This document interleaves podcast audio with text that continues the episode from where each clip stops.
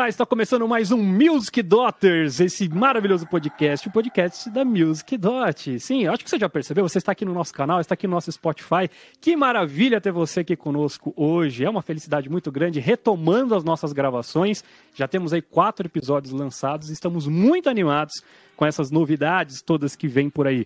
Eu sou Pedro Lopes, estou aqui hoje com Mariana Soter, com Raul Mendes, Lucas Uti, Daniel Ribeiro e Leandro Ferreira. Eu já falei em outros episódios, para mim, essa daqui é a escalação da seleção brasileira, cara. Isso daqui a gente já começa já animado. Não fala assim, momento, assim, Pedro. Assim... A Nossa, seleção brasileira tá tão decadente, credo. Ah, é? Não, então fala assim, a boa seleção hoje. A escalação do Manchester City. Ah, boa. Manchester City. Manchester City. Eu não sei como é que fala, Daniel. Corrija-nos no nosso inglês. Oh, coming up now, you know, we have Manchester City going into the future. Amazing. Nossa, Uou. É o inglês que, que tá chupando uma bala toff enquanto tá falando. Esse é Mas, o sim, segredo. Esse daqui, com certeza, é o Dream Team. A ideia é o Dream Team da música, o Dream Team do YouTube musical. Então, você que já está acompanhando a gente aqui, ou você que é de paraquedas agora, agora a gente está fazendo esse nosso podcast pelo canal do YouTube, filmado, para você ver os nossos rostinhos lindos e maravilhosos, quarentenados ainda dentro de casa de home office. Mas a gente também tem, obviamente, a versão ali em áudio para você escutar no Spotify, Deezer, que mais que tem, Raul? Não sei mais para onde que vai Sim, esse programa. Todas as plataformas digitais aí. Tá Apple Music. Qualquer coisa que tenha pod no site da Music Dot também, né? Para quem quiser ir no site da Music Dot lá, digita podcast que tem lá também. Verdade, musicdot.com.br barra podcast. No site do Music Dot você pode também fazer assinatura e se tornar um dos alunos da Music Dot, onde você vai aprender assim, coisas incríveis que vão mudar a sua vida. Lá não tem um Muito bom. Mas tem outras coisas, fica à vontade. Gente, adorei. Isso que é encontrar uma janela para fazer um jabá, na é verdade. É? Fica aí a lição para vocês, gente. Ó. É, já, já caiu o dinheirinho, já caiu o dinheirinho. Bom, mas muito bem. Hoje nós vamos falar então sobre um assunto que eu acho que tem muito a ver com isso que o Daniel falou. Que a gente tem que estudar. Por que, que a gente tem que estudar muito? Por que, que a gente tem que saber o que a gente está fazendo? Porque justamente hoje a gente vai falar sobre um dos maiores problemas que assola, eu acho que pelo menos 99,9% das pessoas que fazem música. Vai falar sobre técnico de som? Ainda não. Esse é outro programa. Esse é outro programa. olha, olha, olha sobre. Cara, olha os inimigos, olha os inimigos. Nós vamos falar sobre dor de barriga. Põe o Piriri. seu risada agora, Pedro, por favor, cara. Piriri. Não, calma, eu tô guardando. Eu tô guardando. Vai pro dia do, do, do, técnico de som, eu vou guardar esse efeito aqui. Depois eu mostro para vocês. Mas aqui hoje nós vamos falar justamente sobre o medo de tocar em público.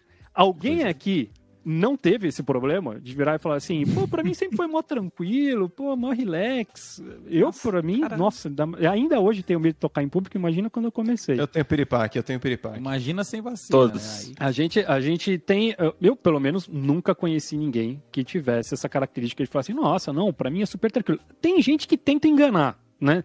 Tem gente que gosta, né, de fazer aquela pose assim, não, eu tô super confortável. Daí na hora que você vai ver, tá ali tremendo mão, etc, etc. Que é, óbvio, a gente se sente extremamente inseguro, a gente se sente extremamente ansioso ali de acertar as coisas, porque eu acho que, no fim das contas, é, fazer algo a, a, música, fazer algo em público, lógico, a gente sempre fica com medo. Então eu também tinha insegurança para apresentar um trabalho na escola, por exemplo, você sempre fica com medo de ser ridicularizado, etc. Mas eu não sei, parece que a música vai um pouquinho além, né? Não sei, todo mundo tem mais vergonha de música, não sei porquê. Parece que é, é poucas pessoas tocam bem, vai, vamos dizer que nível avançado não é uma coisa que a gente encontra todos os dias. E por que então será que a gente reserva o nosso pior medo, a nossa pior insegurança justamente para algo que a gente sabe que a maioria das pessoas não faz melhor que a gente? Então, por que será? né? É bizarro isso. Porque, teoricamente, você fala assim, não, vai, para apresentar um trabalho na escola. Na escola sempre tem ali a turma do CDF, na, na, na classe que, pô, vai ficar analisando se está falando certo ou errado. Tem Caramba, a turma... Esse cara é dos anos 80. É, é, é mudou alguma coisa na escola? Que eu saiba agora só mudou o fato de que é online. Mas de resto, ainda vai ter a turma do fundão. Isso aí vai ser para sempre no, no mundo. Os nomes mudam. Mas, mas o Pedro, é engraçado você falar isso, porque agora né, veio um filme na minha cabeça, né? Você tá puxando, você falou negócio de escola. E assim, eu, eu sempre fui aquela, né, que, que gosta de falar na frente, e na hora de apresentar o trabalho, acabava falando o trabalho inteiro, né, porque eu falo pouco, né, vocês já me conhecem. Mas, assim, é, nunca tive problema com isso. Só que, né, isso que você disse. Um dia, é, eu tava, pô, já tava no, no colegial já, né, quando tinha, né, tava no segundo ano, né, do, do colégio. Ou era o primeiro? Não lembro, no primeiro ou no segundo ano do colégio. E não sei por que diabos a gente decidiu que é, é, ia apresentar uma, uma música lá, eu ia tocar e cantar uma música. Que eu tocava violão, né? Cantava. E, e, e antes, né? Eu tava lá no, no, no, intervalo, né? Com o violão lá, né? Rodinha de amigo, tocava, nananã, zoava, numa boa. Quando subiu para a sala de aula, chegou a minha vez lá de, de sentar e tocar na frente da classe. Eu não consegui. Eu não consegui. Eu comecei a tocar e eu parei. Aí todo mundo, não, vai, não sei o quê. A professora, não, vai lá, tá, não, não quero. Meu Deus. Simplesmente recolheu eu não consegui, eu travei, travei foi, total. Foi a sua primeira apresentação da vida, Mari? Foi a sua primeira? Não, não foi a minha primeira apresentação da vida, porque assim, quando, quando eu era pequenininha, o meu pai, ele gostava muito de ir em clube de chorinho, de serestra tal, e me levava, e eu cantava. Eu cantava carinhoso, cantava, né? E, e aí eu cantava desde pequenininha, né? Porque todo mundo achava bonitinho, né? Criança cantando. Pô, eu Mas falei da Maísa, você era a Maísa do clube de choro, então. Isso! Só que é, é engraçado, seguro, né? Talvez. Você, quando você é criança, não, nem era, acho que isso, acho que era. Quando você é criança, você tem aquela, aquela segurança de criança. Tipo, ah, eu posso fazer qualquer coisa do universo. Aí quando você vai crescendo, você vai aprendendo as coisas e vai se questionando, né? Então vai ficando mais inseguro e tal. Eu acho criança, por isso que criança mete as caras e vai e até aprende melhor, como a gente conversou no, no, no primeiro podcast, o Leandro estava falando sobre isso, né? O primeiro podcast que a gente gravou aqui, né, nessa nova geração de podcasts da Music Dot, que as crianças elas aprendem com mais facilidade também, porque não tem medo de meter as caras e tal, elas têm essa uhum. ingenuidade boa, né? E eu acho que tem isso também, por isso que elas não têm vergonha e tal, né? A maioria delas. Né? Mas, ó, Mas, tendo, tendo, um exemplar da espécie em casa hoje, né? Que eu tenho uma criança de dois anos e, e quatro meses aqui. Nossa, Pedro! Eu já devo dizer que já começa a rolar a vergonha. É. Porque eu vejo o, o, o João com o, com, o, com o primo, enfim, e às vezes a gente coloca eles para cantar alguma coisa, justamente para brincar. Isso é entre família, né? Então a gente tá entre quatro, cinco adultos, alguma coisa do tipo. E na hora que eles percebem que tá todo mundo olhando para eles, eles já travam completamente. Com dois anos. É uma coisa muito maluca. E é, é algo é que só acontece com música. É isso que eu acho impressionante. Porque se, ele, se eles querem chamar atenção, eles fazem. Eles querem mostrar que eles estão batendo não sei o quê, eles saem correndo. Então, tipo, eles não têm pudor para nada. Mas na hora que você fala assim, canta aquela música tal, daí já. Baixa a cabeça. É. que bonitinho.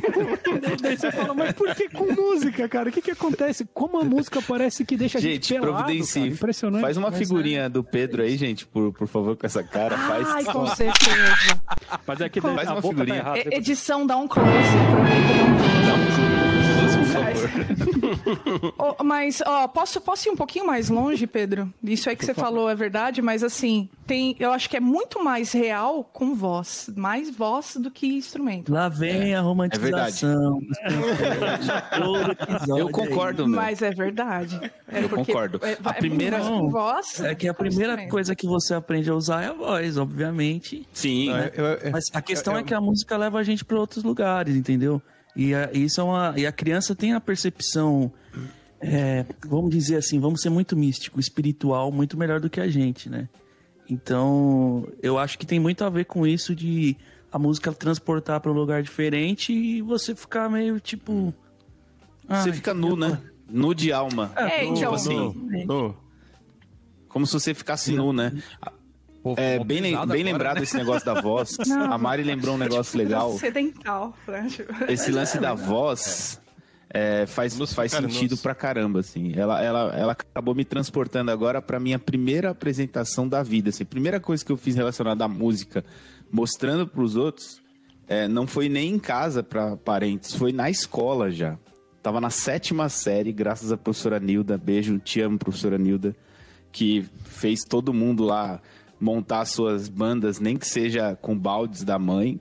E aí fala a gente se apresentou. Só atualizando, fala que hoje é o oitavo ano, né? Para as pessoas saberem, né? É verdade, verdade. Hoje, hoje é o oitavo ano. Sei o que e que eu é precisei, olha que interessante, a primeira coisa que eu fiz musicalmente, não tocava nenhum instrumento, foi cantar. Então, tipo assim, quem era o cara que aceitava pagar um mico de cantar, assim? Leandro. Então, botaram o Leandro e mais seis crianças barra adolescentes barra pré-adolescentes tocando percussão, cantando, adivinhem, Mosca na Sopa, do Raul Seixas, mano. Olha Aí, só. mano, Mosca na Sopa. Adivinha quem escolheu o repertório? Eu, porque, tipo assim, eu pensei, vai ser mais fácil batucar essa música do que rock, né? Eu pensei logo na, na questão da percussão. Ingenuidade, né? Ingenuidade. Ingenuidade. Aí, cara, pô, a menina que eu gostava tava na minha frente, no palco, a escola inteira, sabe? Tipo, pra can... E eu lembro que, assim, Mosca na Sopa do Raul Seixas começa com a voz, não tem instrumentos. Então, a gente se perfilou em cima do palco e... eu tinha que, eu tinha que propor, eu tinha que começar. Imagina só, da sétima série, alguém no meio do nada, tipo assim, é. sabe, sabe aquele meme? Absolutamente ninguém. Aí, Leandro, eu sou a voz. Cara, pensa, você olha. Podia ser galopeiro, imagina você começar a galopeiro. então, então, já que o Lucas fez esse adendo, é uma das músicas que o meu filho e o meu sobrinho cantam. Eles aprenderam a fazer o galopeira de zoeira. Galopeio e daí você pede pra eles fazerem. Não, a, a galopeira. Eles ficam, galopeira! O João, do nada, assim, de vez em quando, uma vez por semana, ele vira assim, galopeira! Você tá fazendo a janta. Maravilhoso. É Mas, Leandro, como é que você cantou? Como é que foi? Eu tive que cantar, mano. Eu sou a mosca. E aí o problema é o seguinte, foi, na hora que chegou ali, eu olhei para todo mundo e tipo assim, mano, começa aí, vai, tipo, vamos, vamos todo mundo junto, vai. Aí, não, aí os moleques logo, né, tem aquele, tem aquele mais safadinho que fala assim, não, a gente ensaiou, você começava a cantar. A gente ensaiou, a gente ensaiou, a gente ensaiou, eu quero nem saber. Começa, começa, começa. Aí, mano, aí eu tive que meter um. Galope. Puxei o ar no peito, tá ligado? E. Eu sou amor. Não foi assim. Eu, eu, imagino que foi assim, ó. Eu sou amor. Mas não? Exatamente. E com a cabeça do Pedro, assim, né? É. E o pior é que essa música tem que começar assim com os dois pés no peito, né? Tem que é, na voadora, assim. Mano, a voadora a do Agar, né? Pra quem. A pior escolha de repertório do... da minha vida. Tá Final Fight. Olha quem já fez muito show ruim, hein, Leandro? Essa é a pior escolha de repertório da vida, assim. Falei, meu, se eu soubesse tipo que começava lembrança... com vocal. Esse tipo de lembrança Leandro. traz um monte de viagem, assim, né? Eu tô, tipo, enquanto eu tô ouvindo vocês, tô me, me esforçando para prestar atenção, porque minha mente fica me roubando, assim, pra algumas memórias. E é muito louco, porque eu comecei a tocar bateria cedo, com oito anos na igreja. E eu, eu, eu queria, porque eu queria já tocar no grupo de louvor, assim. Eu entendi que aquilo, tipo, ah, eu também quero. Se vocês fazem, por que eu não vou fazer? Não é possível. não faz sentido. Então eu não consigo me lembrar de muitos momentos de, de timidez, assim, mas é porque eu acho que já era uma comunidade que eu já participava desde criança. É, mais de 50% da igreja era, era a família do meu pai. Meu pai tem mais sete irmãos, então, e aí imagina, cada. Entre irmãos e irmãs, com, com seus companheiros e aí com seus filhos, já dá 187 pessoas tranquilamente. o legal é que ele não precisava... Se a era pequena. Eu te perguntar se a igreja era pequena ou a família que é grande, né? Porque é, tipo, não. É e eram os dois, sacou? Era uma igreja pequena e uma família grande. É... E aí meio que um primo tocava teclado e cantava, outro tocava guitarra, outro tocava baixo, aí o, o, pai de alguém, meu pai tocava violão, o pai do outro cantava também, a mãe de alguém fazia outra coisa, tocava o sax trombone. Então, Resumindo, não tinha ninguém para assistir, era só a banda. Quando ia a banda e a igreja inteira, né? Que, aliás, é uma coisa que acontece bastante em grupo de jovens de igreja, né? Só tem exatamente. a banda, né? Só tem uma exatamente. coisa. No, no não, é exatamente isso que aconteceu. Por ser todo mundo crianças, primos sempre andam muito juntos, né? Você estava dando o exemplo aí do seu filho, do seu primo e do primo dele, do seu sobrinho. Então eu não, não tenho muito essa memória. Só que aí com 10 anos eu fui estudar no Guri, e aí é outro público, né? A gente ia fazer as apresentações e não tem ideia, assim.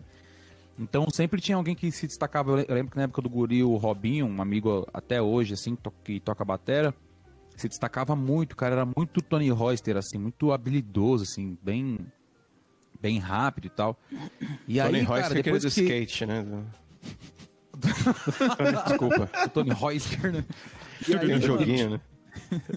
e aí que, tipo assim, quando eu comecei a me deparar com um público diferente, a gente fazia apresentações do guri e é meio que uma coisa mensal, assim. Então, ou você toca no polo, é, onde você estuda, né, que era, que era, que era uma escola na época, então já tinha, tipo assim, da primeira ou oitava série para assistir você, gente pra caramba. Nossa. Ou a gente ia tocar Memorial da América Latina, em teatro, não sei o quê. Então sempre, é, no Ibirapuera, sempre tinha gente pra caramba pra assistir, cara. Isso era terrível. E aí a hora que, tipo assim, tinha uma música lá que era o Rock Bug, que tinha um solo de batera que o Robinho sempre fazia. E a gente tocava as músicas mais tranquilinhas, mas mesmo assim, cara, dava um medinho assim, falava, putz, essa baqueta caiu da minha mão. E um dia um professor, Silas Ferrer, um beijão para você, Silas. A gente se encontra um dia. Falou assim para mim, mano, você que vai tocar essa música hoje, se vira, estuda e tinha um solo de batera. E o solo. E putz, tem isso gravado, eu vou mostrar isso pra vocês um dia. E aí, no meio de solo de batera, a baqueta caiu, cara. Mas a baqueta não caiu porque foi acidente. Eu já tava desde antes do solo suando horrores, assim, de desespero. Porque todo mundo sabia que naquele momento ia ter o solo de batera. Daí a orquestra aí, tipo, inteira vira assim, né? Todo... É. E aí, tipo assim, depois que acaba, quando volta o tema, é combinado que uma parte da, da, da orquestra bate palma. Então, tipo assim, mano, eles vão bater palma de qualquer jeito, sacou? E é maior problema você saber que uma galera vai bater palma pra uma coisa que você fez mal feito. Com aquela cara assim, né? Figurinha também, por favor.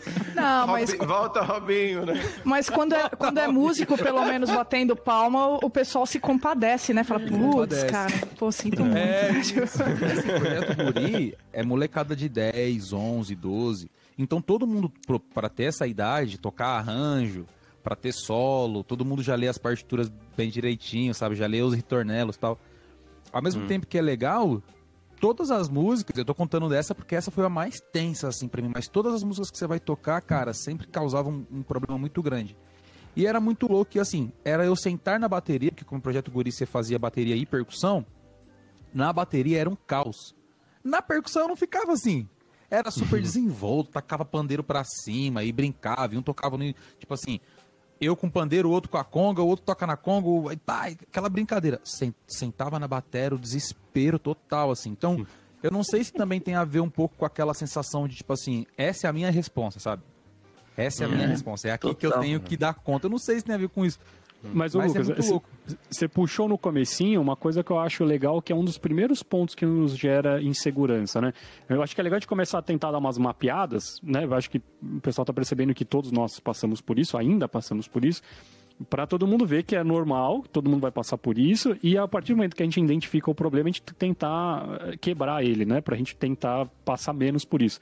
E você começou falando sobre, então, o seu colega que tocava melhor essa é uma, é uma das questões que sempre derruba a gente, né? Todas as vezes que é. a gente sabe que tem alguém. Quando a gente não tem o um comparativo, acho que mais uma vez entra no fato de ser às vezes muito mais novo, mais criança, às vezes você não percebe e tal.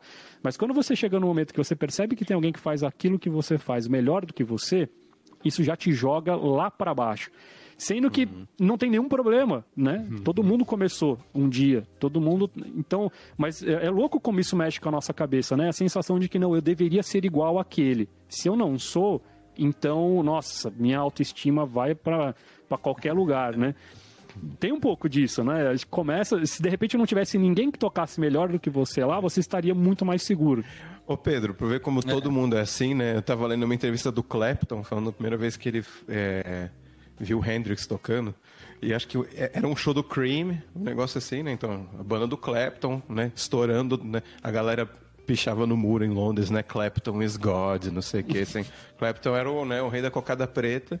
Aí chegou lá, um, um malucão, assim, dos Estados Unidos, assim, no meio do, do show. Ô, oh, deixa eu tocar uma música aí. Aí parece que ele deu a guitarra pro Hendrix, aí eles começaram a tocar, e ele falou assim... Ferrou, cara. Ferrou. tipo, cara, Deu cara ruim. chegou aqui, roubou meu rolê, roubou meu rolê da minha mão. Assim. E rola. Roubou feio, né? Roubou e, feio, né? E, e, esse, esse aqui é a coisa mais. Não, mas aí é as pessoas mal criadas, né?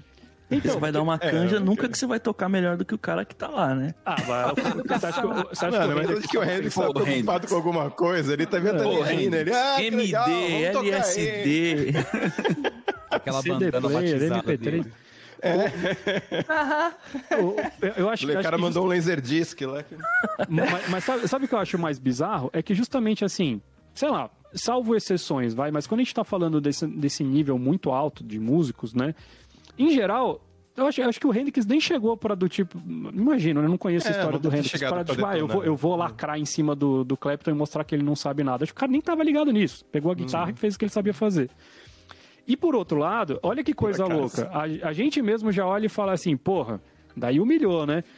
Mas tem lugar para os dois, né? Quer dizer, não é porque é, surgiu o Hendrix. Ver, né? sim, sim. É, o Hendrix faz guitarra solo e o Clapton faz guitarra base. Tem, tem lugar para os dois. Tem, mas, mas tem. tem o, o, que eu quero, o que eu quero colocar é justamente aqui assim: ah, a gente tem uma sensação na música, por isso que é, que é muito louco, de que como se só tivesse espaço para um, sabe? Uhum. Então por isso que a gente fica se diminuindo quando vê o outro. Que você fala assim: não, se tem alguém que toca desse jeito e eu toco aqui, ah, então eu não tenho motivo de existir no mundo, porque no fim das contas Aquele é o Hendrix chegando no palco, um é. pavãozão. É, né? É, isso é. é a gente Ô, tem síndrome, síndrome, de pavão, né, músico? Eu é. concordo, cara. Só que, sabe, sabe fora esse, esse julgamento também que pode patrocinar de alguma forma, e ele existe de uma forma isolada também, mas também tem um medinho que fica ali e sustenta de alguma forma para a vida inteira. Porque, assim, é, vou dar um exemplo antigo e, e atual também nessa época, o Robinho era o nosso herói lá dos amigos da Batera, assim, mano. E, inclusive um beijão, Robinho. Cara, que legal. Só que assim, a gente usava às vezes as ferramentas que ele usava para tocar, para conseguir tocar algumas coisas legais também, assim, sacou? Então, de alguma forma, soava positivo. Por outro lado, mesmo que não fosse.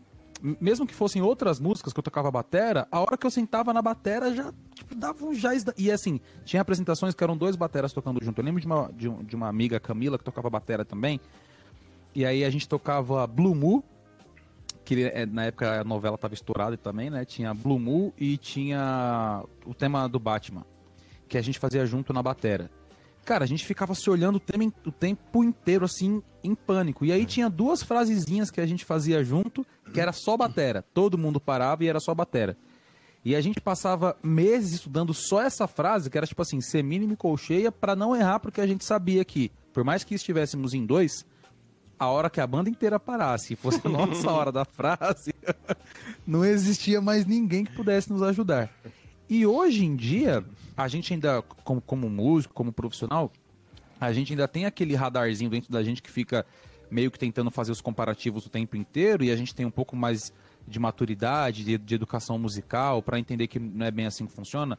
E a gente entende, por exemplo, isso que o Leandro falou, não é só esse espaço no sentido de um faz guitarra base e outro faz guitarra solo. É espaço musical mesmo, espaço para que todo mundo seja músico. Por mais que a gente saiba disso, até hoje pisar no palco, embora faz muito tempo que eu não toco, por exemplo, em palco, mas até hoje pisar no palco, se você tiver com aquela banda, banda de baile, você toca sete vezes por semana com aquela banda. Você monta a bateria num lugar, o frio na barriga já vem, assim. Nossa. Continua tendo aquele, aquele negócio que, tipo assim, cara. É... E não é insegurança. Esse mesmo professor, o Silas, ele falava assim: é, se você tiver seguro, isso não vai acontecer.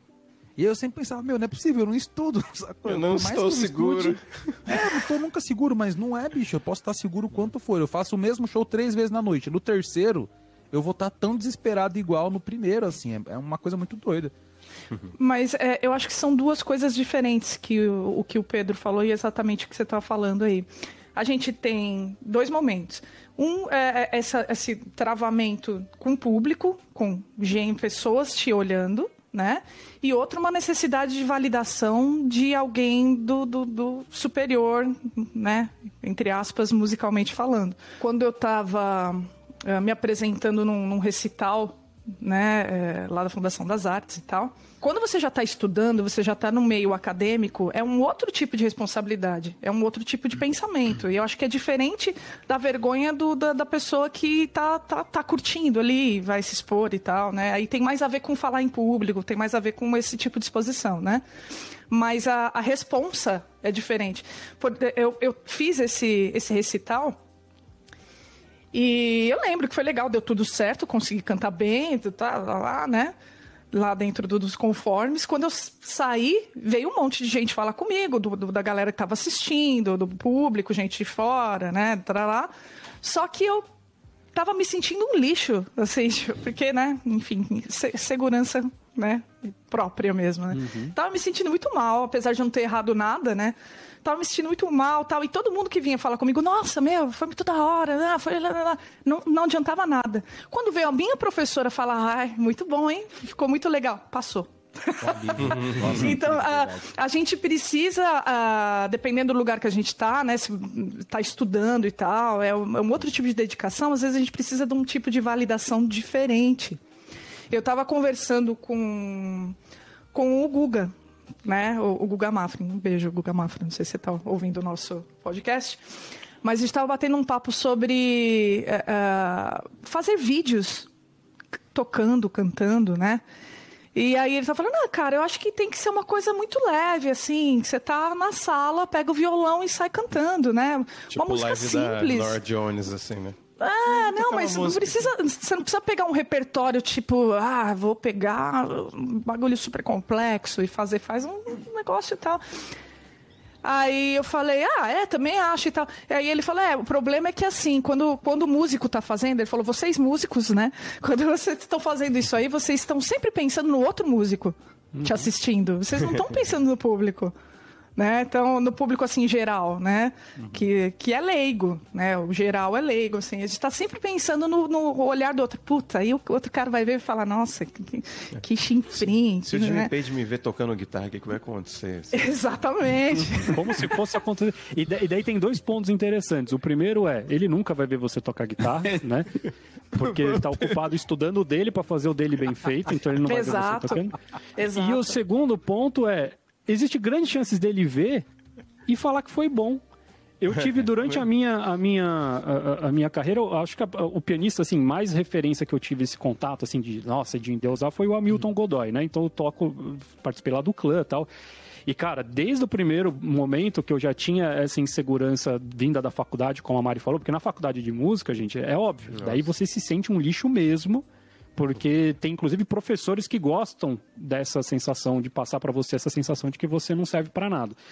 Então você fica mesmo meio complicado e tipo, você não sabe, os colegas, né, tem um ego ali, todo mundo relativamente novo também, é, não tem não tem muita capacidade de julgar, enfim. Daí quando eu entrei no clã, eu tive a posição oposta, né? Porque daí lá, desde o primeiro dia, o Hamilton se colocava à disposição para tocar junto e tal. E vou te falar, todas as vezes que ele vai em alguma apresentação, por exemplo, do, do Bugalu, ele já, ele já deve ter me assistido umas quatro vezes, porque eu toco com o filho dele. Então, vira e mexe e a gente se encontra, né?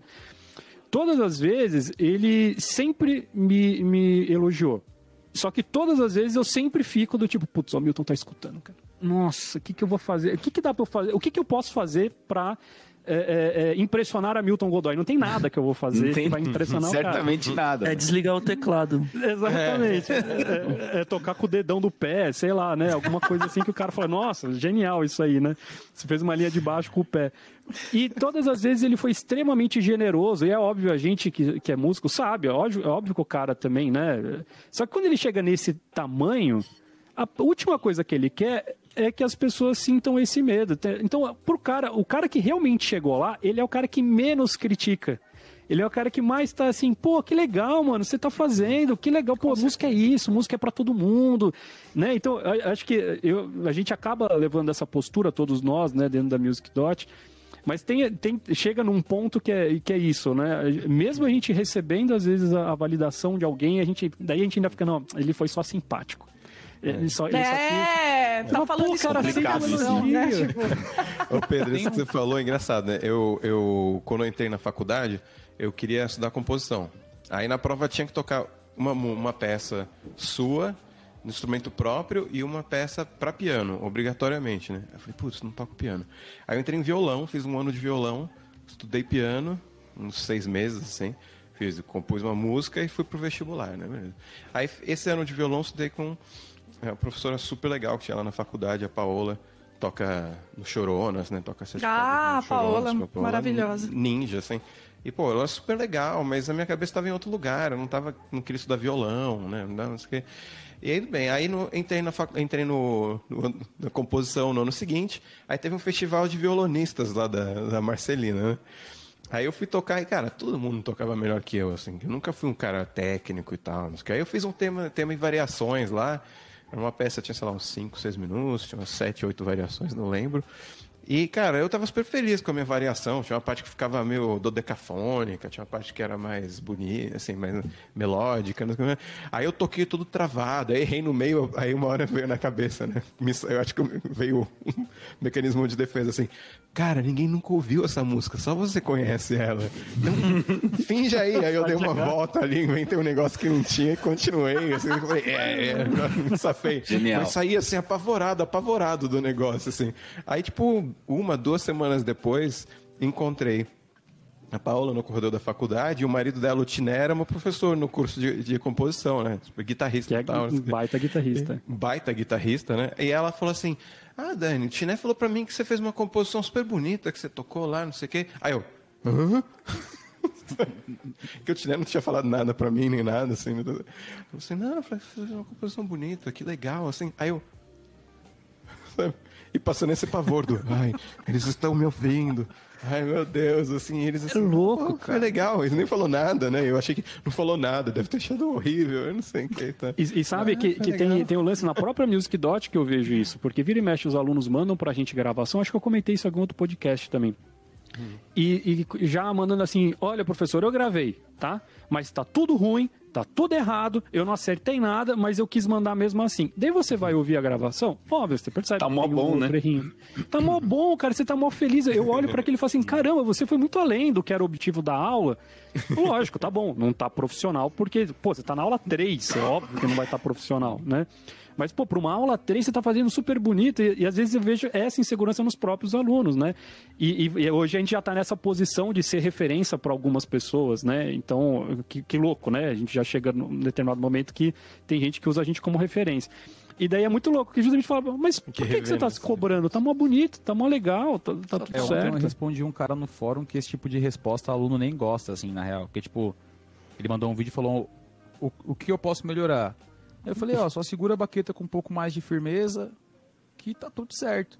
Segue aí, né? Tipo, tá, tá muito fala, bom. Não, cara, não é possível. tipo, assim, tá legal pra caramba, de verdade. Tá tudo rolando, não tem mais nada para fazer. Agora é ir pra, pra próxima aula e, e, continuar. Porque não tem mais o que fazer.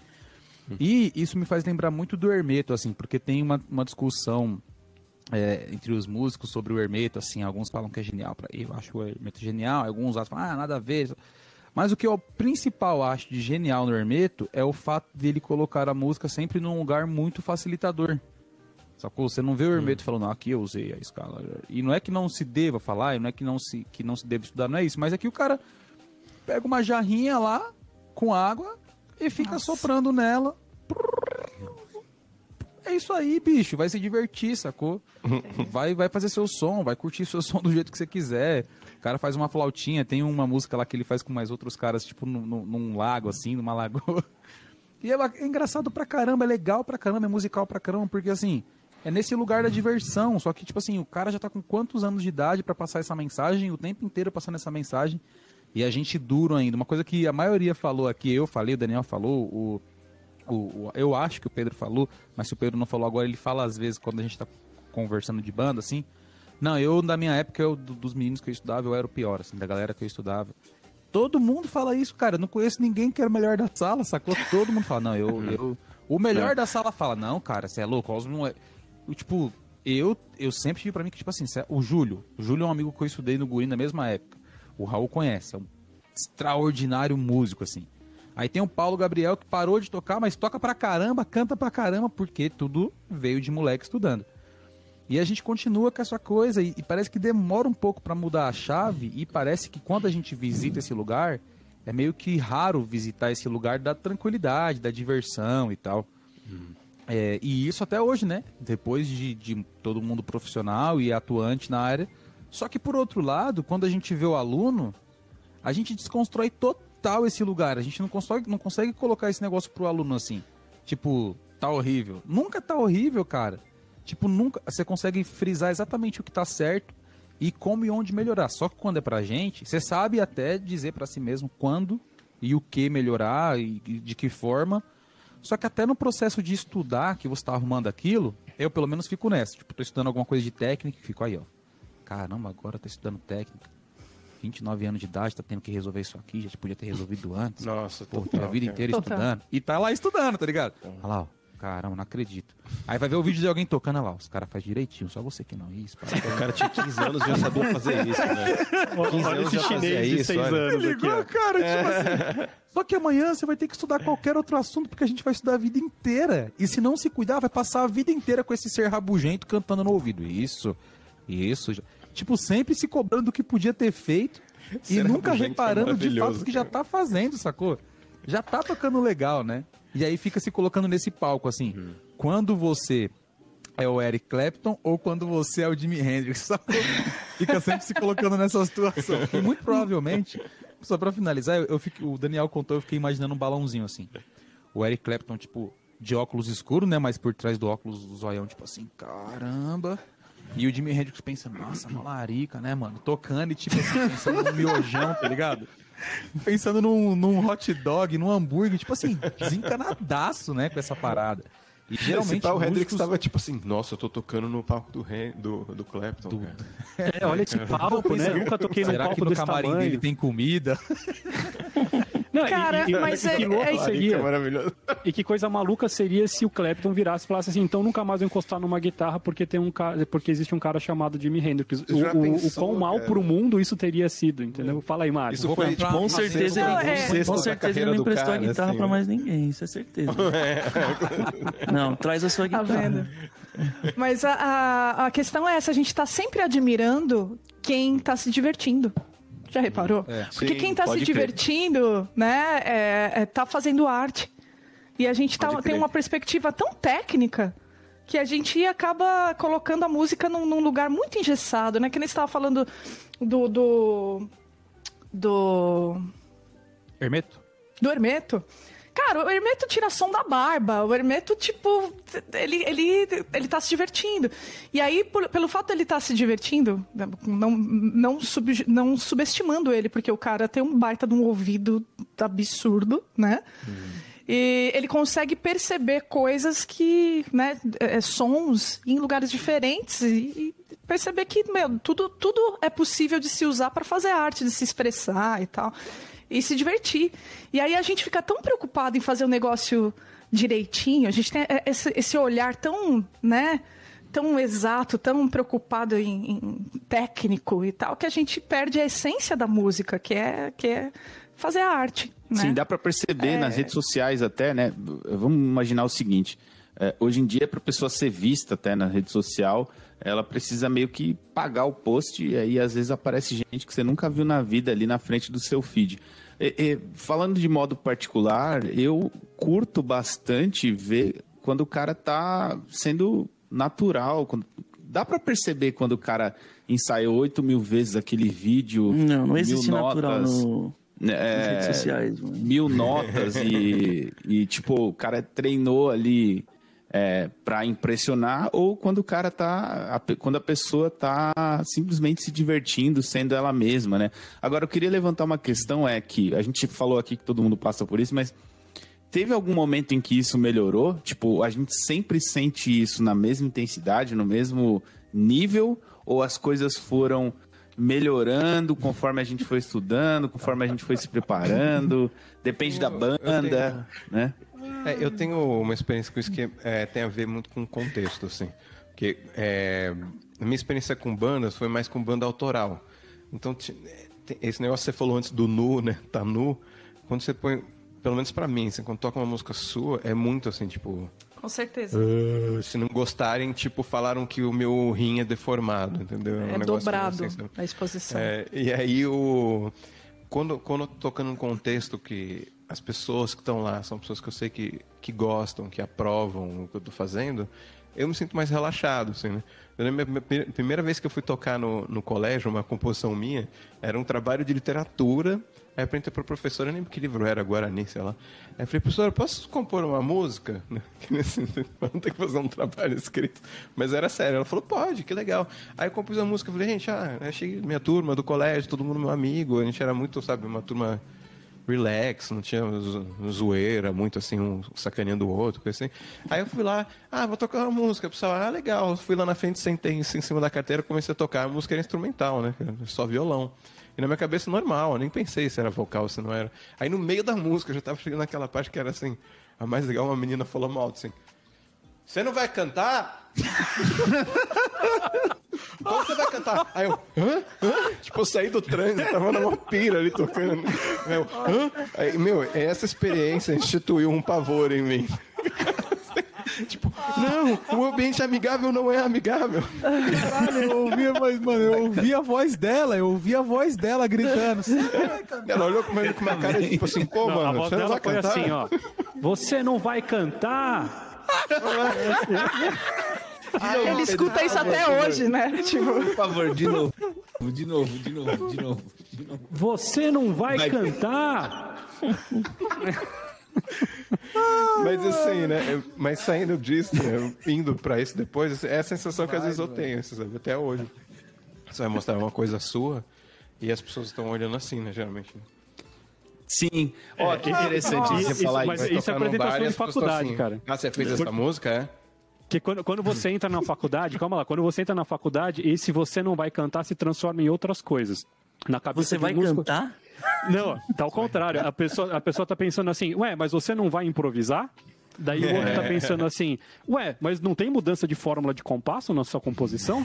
Daí o outro tá pensando, tipo, a cabe... é o mesmo, você não vai cantar, só que com outros estereótipos, assim. Nossa, se essa menina estiver Cara- ouvindo, eu queria dizer pra você que você traumatizou um músico, tá, garoto? Mas coitada, não deve saber disso, né? Você Ela falou conseguiu fazer do, do, de um possível Hendrix um Eric Clapton. Tá? Que horror, né? Nossa, que falha na vida, né? isso, isso, que você, isso que você falou, cara, é, é um outro nível também de. Porque eu, eu comecei a, a me apresentar é, antes de eu me profissionalizar. Assim, digo, antes de eu me formar, né? Como cantora, eu tipo, já trabalhava como cantora. E aí eu já estava mais desinibida, tal, já estava mais acostumado, porque acho que a gente vai se acostumando. Sempre tem um nervosinho, mas a gente vai se acostumando, né? Quando eu ah, formei uma banda minha, de, de, de músicas autorais minhas e tal, e a gente começou a se apresentar, tudo voltou a estaca zero, cara. então, assim, é- é, era um nervoso fora do, do comum, que eu já não estava mais acostumada a sentir, porque tinha a exposição da, eu tocando e cantando, só que minhas músicas, né? Então é ficar nu duas vezes, assim. É tipo. então as E pessoas vão as saber o pessoas que tão estava passando na né? minha cabeça, vão julgar, vão. Saca? E às vezes E as é pessoas estão vendo isso. você quietos porque eles estão prestando atenção no que você está fazendo. É porque eles Exato. não conhecem. Se você estivesse tocando É. aquela música da Beltrana, do fulano... Cantar eles- junto, que outra coisa. Você conhece. né? É. E eles estão assim, tipo... Só tipo... Nossa, É. olha que legal. Exatamente, tá Mas todo mundo aí- absorvendo, né? Só que eu Mas tô é assim, por que, que elas não importante. estão pulando? Por que, que elas não estão chacoalhando a cabeça? O que Ela tá não sabe qual é a hora de fulano. Mas- Mas a gente, a gente há de convir que, assim, eu não sei se é no resto do mundo, mas eu sempre ouvi isso de, de grandes músicos, que o Brasil não é um ambiente extremamente receptivo para músicas autorais, né? Então, acho que existem alguns outros lugares que as pessoas estão um pouco mais Sim. acostumadas, por pura questão de cultura, não é questão de que as pessoas é são más aqui, não. Então, a gente tem uma certa estranheza, sim, de ouvir coisas novas. A gente tem uma certa resistência. A gente está muito acostumado ao nosso gosto ser ditado por mídia. Acho que está aí, é, é, esses últimos anos aí de, de digitalização das coisas, talvez mude bastante essa cultura para essa nova geração, né? Mas a nossa geração ainda tinha muito isso, né? Ah, não tocou no Faustão, eu não vou dar muita bola, né? Do que está rolando e tal. Então eu, eu sinto realmente que é, é- é pior ainda, porque é, daí você está realmente tentando convencer pessoa que não queria estar ouvindo uma coisa nova, de que, cê- que é interessante. E muitas vezes ela vai gostar e no final vai, vai te agradecer, vai falar, pô, essa música mexeu comigo de alguma forma, e etc, né? Prova Mas ó, eu tá queria. Toca Raul, né? É, então, aproveita é. que você falou do Raul, porque o Raul tá quieto hoje. Raul, eu quero é, escutar eu os seus podres, cara. Cadê a sua pior cara, história? Cadê o seu é café? É porque eu não... Eu, eu tenho, claro, eu acho que tem a ver com... É o Silvio Santos da música. Não, não sou o Silvio Santos da música. Mas é que eu sempre fui meio marginal, né? E eu, to, eu, começo, eu comecei a tocar com sete anos, então. Acho que é antes até. Sei lá. Eu lembro que no último ano do prezinho foi a primeira vez que eu levei o violão, assim, pra escola. Caramba, então, eu sempre. Vez? Cara, o violão aqui, assim, né? É. Cara tocando. Mariachi. um baixo acústico. Mariachi. Parecia, sabe o... Aquele, aquele, aquele filme do, do menino Lobo. mexicano, o... Viva a Vida é uma Festa, Coco. alguma coisa assim. É ah, não. Ah, ah, esse é. filme é maravilhoso. É, Era tipo maravilhoso. isso, violão gigante assim e eu tocando. Então, eu sempre levei, tipo, pelo menos uma vez por semana eu levava violão pra escola, né? Então, eu não tinha muito esse... Claro, você tem... É, é, é o lance do... É, é que eu... Tem o meio do caminho, assim, que é você subir no palco, que é uma coisa totalmente diferente Uhum. E você tocar ali pros seus amigos tal. E esse subir no palco, às vezes, é o que aconteceu com a Mari lá, que ela travou de apresentar um trabalho pra, na frente para todo mundo, assim, você, tipo, travar, né? Uhum. E, eu, eu, acho que assim, a, a, gente não tem medo de subir no palco, né? Eu acho que pelo menos para mim foi isso. O medo é a avaliação das pessoas que estão de fora. Então, o medo não é do palco, e sim de, do que as pessoas vão falar. A gente quer o palco. E eu, mano, sempre fui muito. E, assim, tudo colaborou para eu ficar bem tranquilo, assim, antes de se profissionalizar, né? Porque aí quando você começa a tocar em palco de verdade, aí você, cara, sempre eu fiquei em choque a primeira vez, assim. E. Mas. Por exemplo, eu sempre toquei na igreja também. Então sempre teve esse ambiente e na igreja eu tocava com, com banda. Então, por ser guitarrista, você pode se esconder atrás de outras pessoas. Aí você vai se acostumando com isso também, né? É muito diferente do, do caso da Mari, que a Mari é frontman, cara. Se, uhum. E, enfim. Escorregar, todo mundo vai ver, né? Primeiro. É, e, e, o erro da, é. e na verdade o erro do cantor todo mundo percebe, né? É, Porque é, então, meio sim. que a melodia é o que todo mundo sabe. Se você cantou errado, todo mundo vai perceber e tal.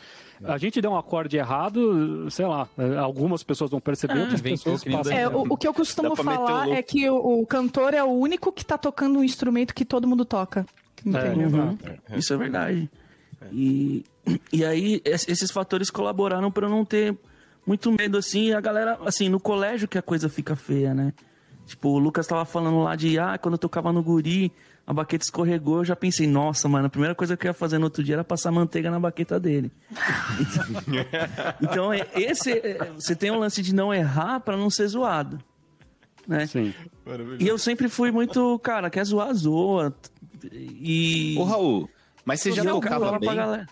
tipo assim, porque tem um ponto em que a pessoa é descolada, assim, relaxado, por já tocar bem, assim, por já estar tá bem resolvido, e tem um ponto em que é, tipo, o famoso Dunning-Kruger, né? Tipo, a pessoa não tem noção que ela precisa estudar mais, ou não tem noção de que ela tem que... É, de que existem outros é, níveis Kruger, acima, a Diane Kruger toca? Sim, por isso que eu falei que tem um para, o, o, a, o meio, assim, que é quando você pisa no palco de verdade. Quando esse antes e o depois, o antes, você não, eu, eu não estava preocupado com é, necessariamente se eu estava fazendo certo, se eu estava fazendo errado. Eu estava preocupado com a música que eu estava tocando, de, de me divertir, de tocar aquilo que eu queria, de estar tá ali, de, de, juntar a galera. Eu sempre gostei de juntar os amigos para pra fazer, é, comer lanche na escola e, enfim. E comer lanche. Fofura com pimenta. Todo mundo pagava o seu lanche. Exatamente, passava, cara. Todo mundo passava o pacote é de salgadinho, né? Tempo bom, né? Aquele fofura. É. Fofura, fofura torcida. É, é fofura, pode crer. E a, a, única vez que, que eu lembro, assim, que... que Hoje eu melhorei bastante, eu já fui muito ignorante, né? E, e a única vez que eu lembro que alguém veio falar, um moleque veio falar isso no colegial já. O cara falou, mano, tá tocando tudo errado. Aí eu peguei o violão e falei, ah, então toca aí, queridão. Aí, tipo, o cara falou, não, eu não. Eu falei, mano, então como você vai falar que eu tô tocando errado? então, assim, Corajoso, eu nunca assim. teria feito isso. Eu teria não, entrado é em posição fetal e chorado. Eu total, eu ia ficar assim. mas é então, mas é que tem a ver com o, o, tempo que você tá exposto àquilo, né? Então, tipo, isso a minha vida inteira. Pelo menos um dia por semana eu vou violão pra escola. No sábado ou no domingo eu ia tocar na igreja. Uhum. Então você tá Exato. tá sempre ali, você tá sempre ali e tal. E e fora o tempo que eu tocava em casa. Então você Isso te dá meio... confiança mesmo. Não, é, mas acho que, tem, acho que tem um lance muito de personalidade, Raul, porque eu, eu posso ser uma pessoa que com a minha segurança hoje eu posso virar pra pessoa e mandar ela catar um pouquinho na frente dela, só que eu vou passar o resto da semana pensando naquilo que ela falou. do tipo, será que eu realmente estava tocando certo? Eu acho que tem a ver muito com personalidade. Eu, por exemplo, eu sinto, eu tenho essa personalidade mais mais insegura, assim, no geral. De sempre, cara, alguém fez algum comentário, eu passo dias pensando, pô, mas por quê?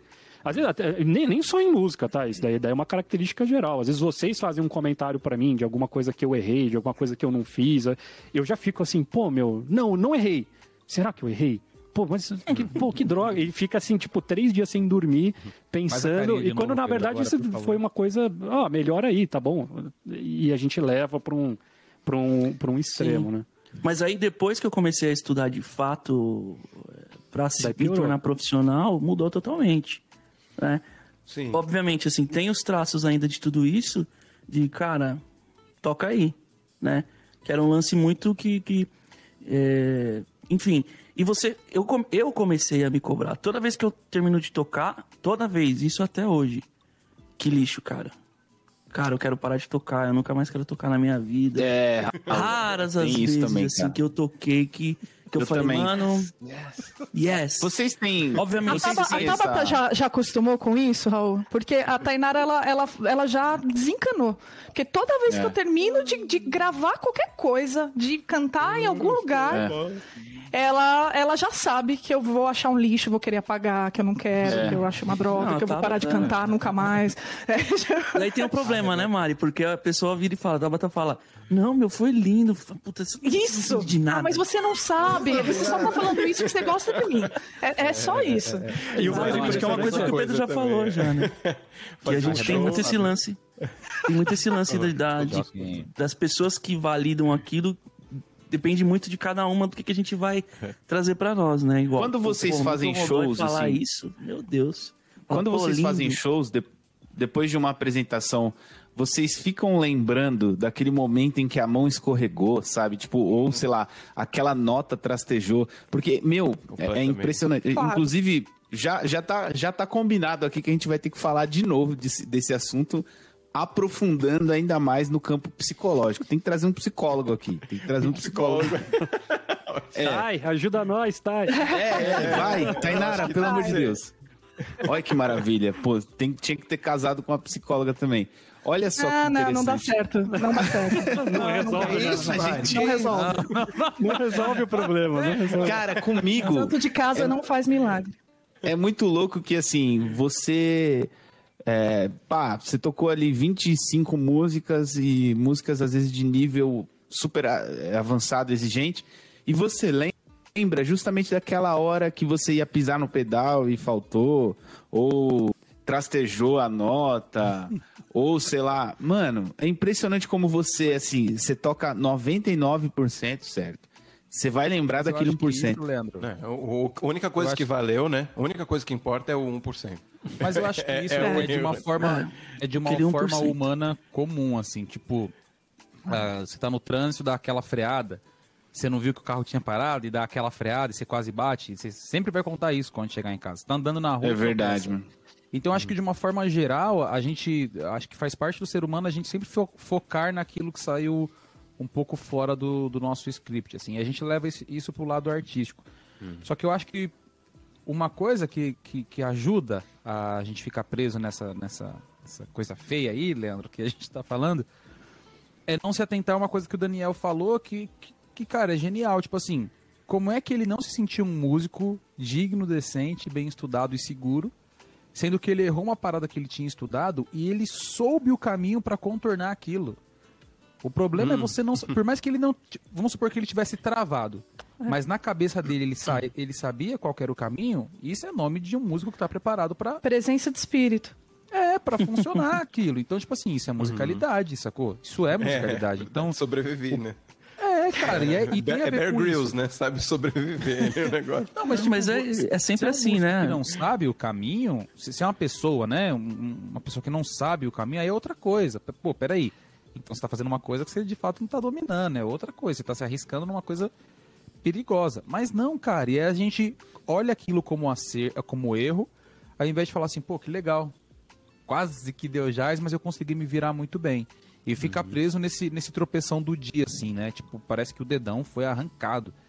E aí, isso é um perigo que vai. Às vezes que eu mais ouvi elogios de amigos, isso é uma coisa que a gente tem que se atentar também, porque eu falei isso, já falei isso várias vezes pro Pedro também, pro Raul, que é das vezes que, com o Quarteto Palo, inclusive, que a gente tocou junto. É muito bom você tocar com amigos. Porque, tipo, eu fico naquela assim, cara, se eu não estiver tocando igual os caras, eu não tô satisfeito. A gente vai pro ensaio, todo mundo tocou bem eu não, eu já fico, não, isso tá errado, eu quero tocar igual.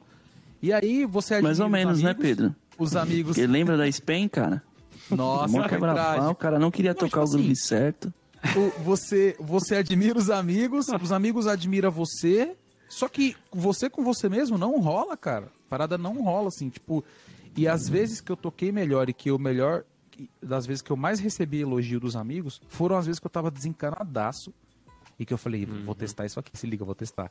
Caramba, deu certo. vou testar agora, vou testar, vou testar isso aqui que eu estudei. Nossa. E a galera curtiu pra caramba. E eu, tipo, caramba, tava só testando aquele step que eu estudei a semana inteira. Lucas, mas você, fala, você entrou num, num, lance que é exatamente isso. É, é, o que eu, que eu reparei ao longo dos anos, assim, é que os momentos que você mais é, é, curte, que você acha mais gostoso estar tá cantando lá, que você se entrega tal e tal, que você mais interpreta, que você mais está dentro da música do que fora, né? É o, é o momento que vai ficar, que a pessoa mais, tipo, o pessoal mais vai curtir. Hum. Mesmo que ele não seja um Verdade. momento virtuoso, às vezes não é um momento super virtuoso, cheio de nota, cheio de coisa. Mas ele é de entrega, saca? É, mas... Então a pessoa tá vendo verdade ali, né? É, uhum. Fica escancarado para todo mundo que você tá ali, entendeu? O Mari. Esse é o ponto então, que o Raul então, levantou lá no é começo, é né? É. Porque, porque, na verdade, a música ela tem algo que a gente não sabe explicar que não está ligado ao virtuosismo. Então, o virtuosismo é algo que, justamente, mentalmente nos traz um prazer, óbvio. Então, eu vejo alguém fazendo uma coisa muito rápida, muito. Nossa, me dá um prazer acadêmico, um prazer mental, um prazer matemático. assim. Prazer acadêmico, ótimo. certo? Agora, tem uma, alguma outra coisa na música que a gente não sabe dizer o que, que é, que conecta muito mais com as pessoas e que só acontece quando tem essa verdade que vocês estão falando. Então, que independe de técnica, independe de qualidade. Não, existe uma coisa espiritual na música ali de comunicação que ela simplesmente às vezes funciona em lugares que justamente matematicamente não era para estar tá funcionando, porque tem erro, tem problema tal. Mas assim, simplesmente se o objetivo é comunicar, naquele momento aquilo foi super comunicado, né? Então. Isso. Uma frase que me ajudou é, depois do, da academia, né? Durante. Foi. Eu não lembro quem, quem foi que me disse, se foi algum professor, se foi algum colega. Que é, mano, quando você pisar no palco, o Raul, pessoa física, o Raul, pessoa jurídica, fica lá embaixo, mano. Aqui você pode ser o que você quiser, cara. E isso mudou muito minha forma de, de enxergar assim. Claro que, que depende, né? Mas quando eu piso no palco, cara, é, é outra pessoa hoje em dia, assim. Tenho medo? Tem, que é a questão do respeito pela música, o respeito pelo que a gente faz, né? Mas depois que você toca a primeira, a segunda, a terceira música, aí você já tá em outro lugar. Uhum. Oh, claro, é, agora que você falou que você isso... termina, depois que você termina, vem o, o o julgamento, né? O, o julgamento, fala, puta, cara, você foi mal hoje e tal, não sei o quê. Você falou da primeira Mas o prazer aí, de, de, de, chegar você não no final vai cantar? disso... É. Mas o prazer final é muito, muito, muito bom, assim, cara. O é, prazer é, final é muito bom. Essa frase tem que ficar. É, é o prazer final é muito bom. Mas, ó, Mas, em todos os momentos. Essa, essa aproveitando que você tocar, falou esse negócio aí, manda aí, Lucas. Essa parada de, de tocar, assim, quando você consegue calar o Muttley um pouquinho, você, uhum. calar o nome da a voz ali da, da amiga que tá você não vai E quando você tá. Agora é um jogo com a música. E a gente tá usando essa expressão espiritual, mas entenda você que tá ouvindo como você quiser, mas é um lugar que é não palpável, né? Não conhecido, assim, não fisicamente entendido, enfim. É, e quando acaba, parece que você de fato passou por um portal de renovação pessoal, assim. Porque você uhum. sai lidando melhor com aquela crítica. Mesmo que ela venha depois, parece que você fala, pô, não é bem isso. Mesmo que dure três dias, assim. Mas você fala, puxa, não é isso. E quanto mais você toca, quanto mais você se envolve, por isso que a gente fala muito de estudar, né? Quanto mais você estuda e quanto mais você se envolve com a música pela música, parece que isso vai ficando um pouco mais silenciado, vai ficando um pouco mais de cantinho. Parece que a pessoa que perguntou se você não vai cantar, de alguma forma começa a compreender, assim, que tipo, é, eu acho que não vai cantar, né? acho que vai, pô, tá rolando outra é parada. Parece que a gente vai se, vai, vai se respeitando um pouco mais porque a música dá essa sensação de, tipo assim, cara, é fora do, do PJ e do PF, né? Que o Raul falou, é fora. do tá PF? Lugar... É, do, do PF. é fora da pessoa jurídica, do prato feito. Não, é tipo, cara, é, é muito louco, assim, a gente falou de, de psicólogo e tal, e, e, eu passei na psicanálise por um ano e meio, e inclusive indico pra geral, assim, baita experiência legal. Vale a, a única coisa que eu nunca levei pro consultório foi a música, cara. A única coisa que eu nunca levei foi a música. Eu nunca precisei falar disso, assim. Parece que a música por si só, ela te resolve, ela se resolve e vira um ambiente mais controlado, assim. Então, pô, mas vocês estão falando que subir no palco causa, causa essa, esse medo e tal. Causa. Mas existe o resultado disso depois, porque uma hora você tem que sair do palco. Se você sair do palco e carregar só essa crítica, só o Muttley, né? Aí tem algum problema bem real aí que você precisa resolver. Porque se pode até ter isso também. Agora, se tiver isso e tiver também aquela sensação de prazer, tipo assim, cara, é melhor que chocolate. Eu não sei se vocês adoram chocolate. Não. Eu amo. É melhor que chocolate, cara. Nossa. Lasanha. Lasanha Nossa, no domingo. Mas de uma lasanha de chocolate, bichão. Ah, não. Nossa, lasanha de mas, chocolate, cara, quero. Meu Deus. Mas, ó, eu quero. quero. A gente já tá falando há muito tempo. E até agora a gente não entregou o mais importante, que são dicas práticas pra gente tentar ajudar a pessoa Boa. que tá passando por esse medo Bora. de pau. Acho que o Raul, o Raul, acho que entregou uma ótima dica. É, então, tem, tem algumas palco, coisas... Você enfiar na cabeça que você vai... Peraí, é outro rolê Achei agora. que era lasanha. É. A lasanha é uma é... ideia maravilhosa, sem chocolate. Tem. Depois. Eu, eu, eu anotei aqui algumas coisas, só pra gente poder ir fazendo, e daí vocês dizem se vocês concordam ou não concordam. Porque daí vocês falam se tem outras coisas a colocar. Uma das coisas, então, que eu acho que liga com isso que o Raul falou é o se divirta, certo? Então, liga esse momento que você fala assim, cara, eu vou desligar completamente. Só, eu sei que é difícil fazer isso, mas essas coisas têm que ser conscientes, tá? Isso daí é exercício psicológico mesmo, de você virar e falar assim, eu não vou me preocupar. Sabe aquela coisa que às vezes a gente vê coach falando, mas que é verdade? Que você tem que repetir várias vezes na sua, na sua cabeça alguma coisa? Então é, é assim que você desliga. Fala, eu consigo, eu vou fazer, eu não estou me preocupando com a opinião dos outros. Se você falar isso várias vezes na sua cabeça, por incrível que pareça, isso ajuda bastante. Pedro, faltou o lapela aqui do lado aqui, ó. Eu consigo, eu vou fazer. Repita, eu consigo. certo? Então, dos, dias, esse... dos dias 8 de maio a 15 de maio, teremos a semana do Eu Consigo. Exatamente. Pedro Lopes. Votem aí. cinco parcelas de mil É. Coloca a hashtag aí, Pedro de terno de alfaiataria e microfone lapela. Nossa, hein? Daí vai longe. Mas esse, esse lance do pensamento positivo é algo que para mim sempre funcionou. Acho que eu já comentei com vocês também. Eu tenho lugares, né? Se, porque pensa o seguinte: o pensamento vem. Então você vai pensar, eu vou errar.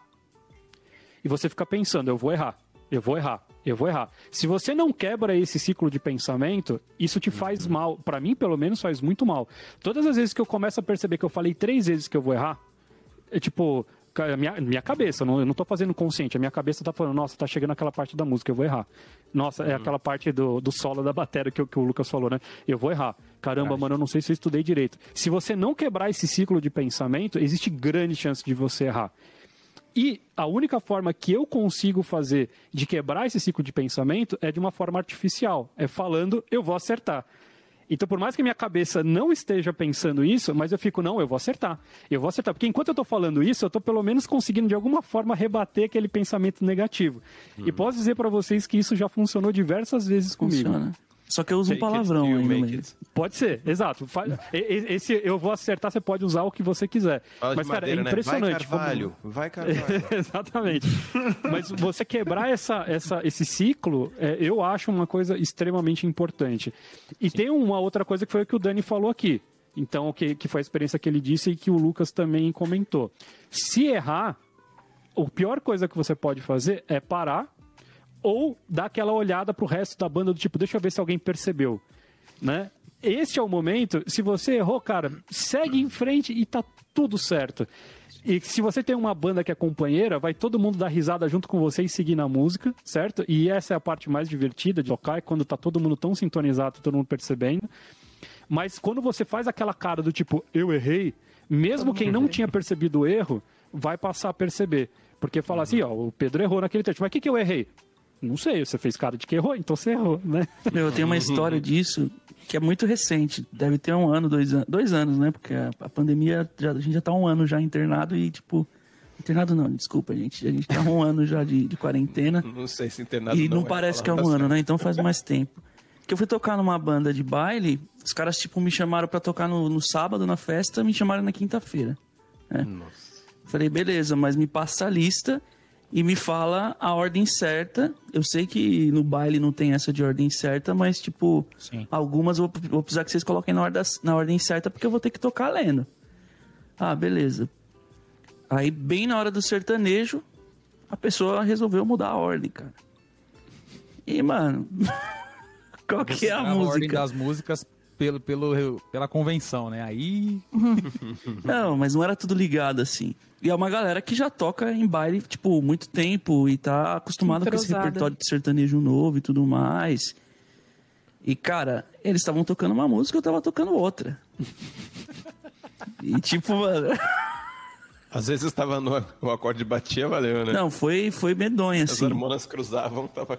Não, a gente parou e, tipo, chega, vamos tocar evidências. Acontece. E, e, eu, e eu fiquei surpreso, assim, da forma que eu lidei. Eu só falei, galera, desculpa aí e tal. Mas não foi erro e... seu. É, é, esse é o ponto, certo? Você reconhecer e falar assim, cara, para o que eu tinha na hora era o que dava para eu fazer. Uhum. Sim. Né? É, eu, eu, eu acho que é o seguinte. Primeiro eu quero falar que tem um Mari na plateia que eu fiz lá no começo, que eu falo sobre medo de palco.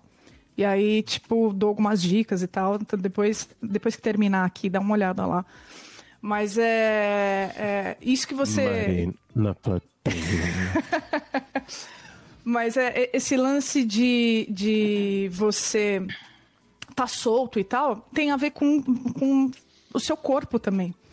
Então, uma coisa é que o seu cérebro, ele, ele precisa... Ele vai, ele vai começar a se defender, saca?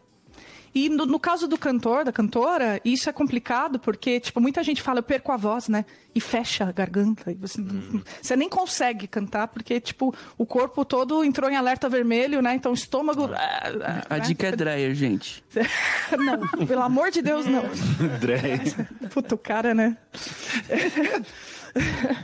não, mas a, a, a dica é faça alguns exercícios físicos e alongamentos antes de começar.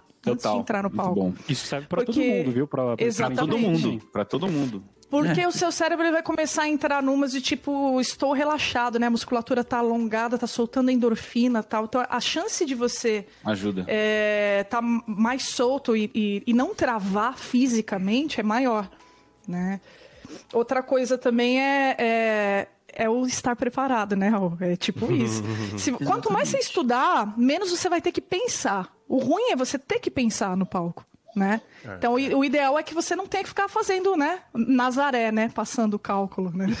então, é, é, a ideia é que você é que você consiga, tipo, ligar no automático se você precisar. Uhum. Entende? Só deixar acontecer e, e, e tal, né? então, ó, temos, temos sempre... alguém aqui que não tem medo de errar. Olha aí, ó. Olha lá, olha lá. Exato. Ó, oh, tá. E, ó, até sabotou o microfone do pai, ó. Sabotou, sabotou o microfone do pai aí. Não, eu oh. sempre. Cara, até perdi a fala aqui.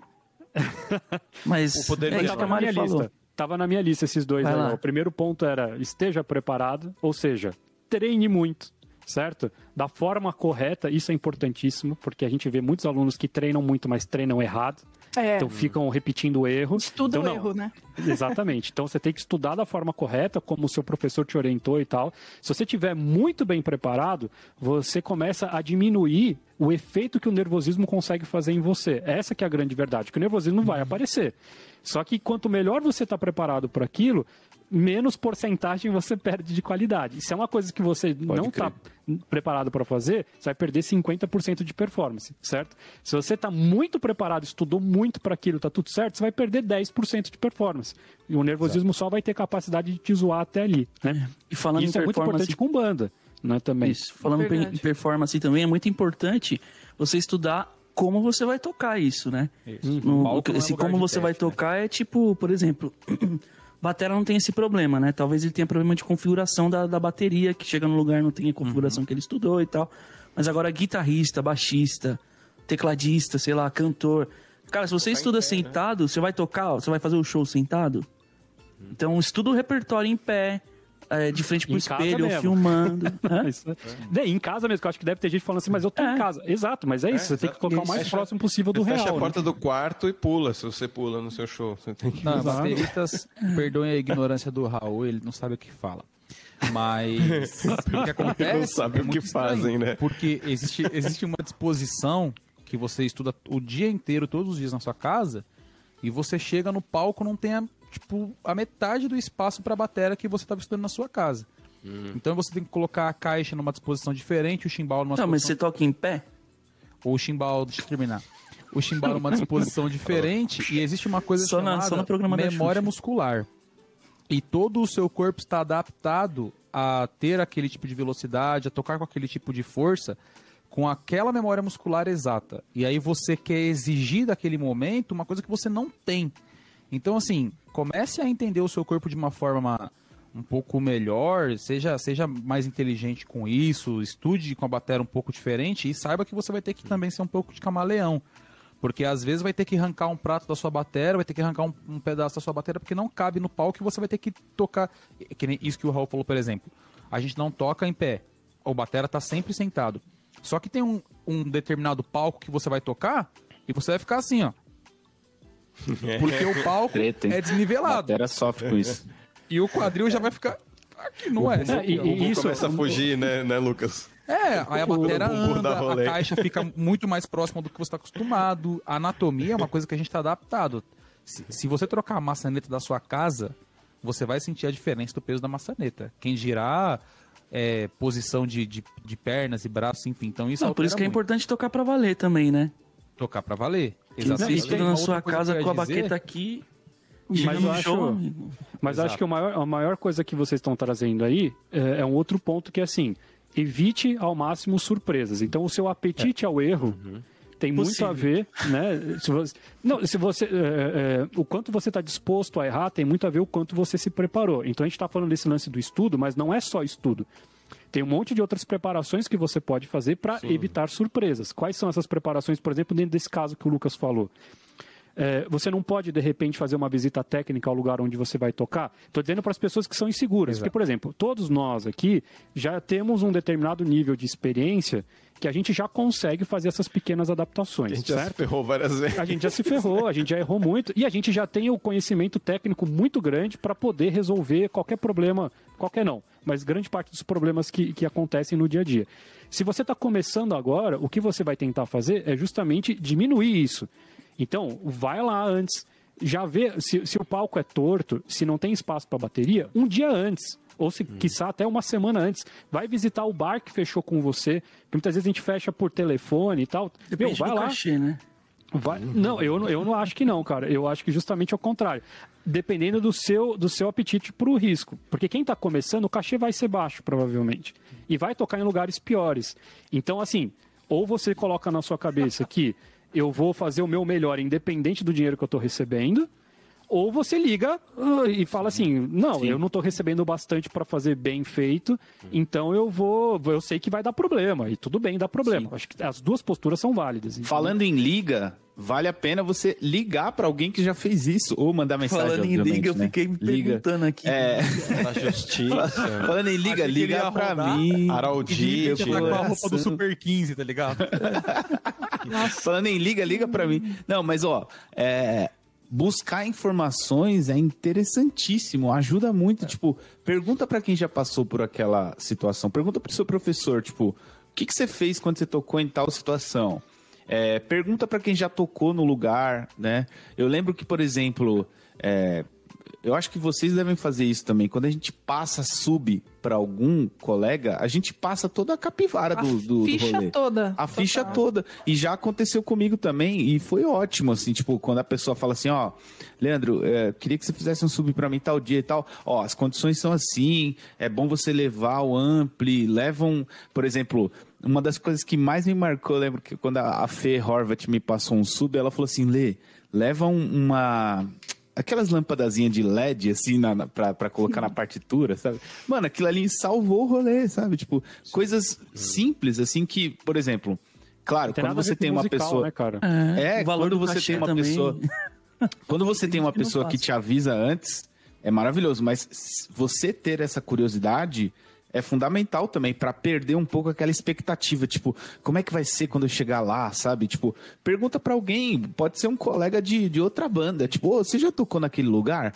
É tranquilo? Como é que é para, como é que é a subida do palco? Que eu vou eu vou ter tomada, sabe? Tipo essas coisas. Sabe? É, porque é, na verdade é que a gente subestima, quem, quem nunca fez muito palco, subestima o poder que esse tipo de coisa tem para irritar a é. gente é. e te oh. tirar do, do padrão. Então quer Sim, dizer, não ter uma tomada né? do seu lado é uma coisa que pode destruir o seu dia.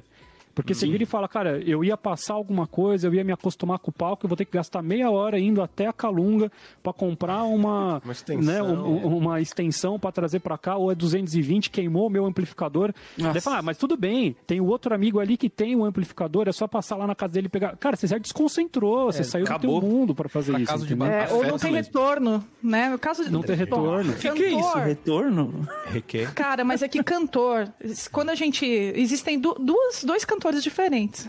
A mesma pessoa canta de, de maneiras diferentes quando tem retorno. se ouvindo quando ou não, não se ouvindo, né? É, claro. Exatamente. E assim, é essencial. E, e, é a maneira como você vai terminar o show também, né? Aí você termina com a, com a laringe lá no, no cérebro, né? Todo tenso. Porque você fez uma baita de uma força desnecessária e tal, porque você estava tentando se ouvir o tempo inteiro. E você faz isso sem querer.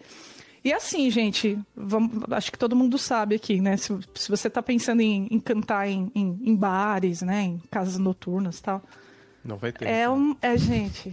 É, é, é, é mas é importante, é importante você dizer, Mário, porque assim, você tem duas opções ou você faz aquilo que o Raul falou. Então estuda em casa sem retorno e vê o que, que acontece, porque você vai ter que se preparar para isso. Não é a melhor é, opção. A é. segunda opção é, então você vai correr atrás de ter um, um sistema isso, de monitoração é, seu e tal. É, então, você vai levar no é dia e pronto, entendeu? Isso, é, esse, essa é a opção, cara. Uhum. Você tem que ir atrás de um sistema seu. O... Mas é, é, porque cantar sem retorno é sempre prejudicial, cara. A gente uhum. sempre se lasca. E a tá grande falando. maioria das casas, gente, já avisando, ninguém pensa nisso. ninguém tá nem aí é, tipo assim, Até pensa, só que as... nenhum funciona, né? É, pois caso é. chega lá, ah, tá desligado. Ah, que beleza. Já Ou o técnico de, de som sai pra fumar, né? Tipo, você tá pedindo aqui. Ou ele já ele, tá né? bebendo quando oh, você chega, ele já de tá novo, bebendo. gente. Já aconteceu com os inimigos. De caso de batera, como o, o, é tudo tripé, né? O banco é tripé, o prato é tripé, tudo tripé. Às vezes não tem espaço para você, tipo, pro batera total no, no palco. E aí o banco fica com um dos pezinhos para fora do palco. Nossa, então isso você daí tem que é controlar é tentativa de assassinato, peso, né, mano? Você tem que controlar o peso do corpo e a força que você vai tocar no bumbo, a força que você vai pisar, pisar no chimbal, porque, tipo assim, mais você da metade do último pezinho tá saindo, cara.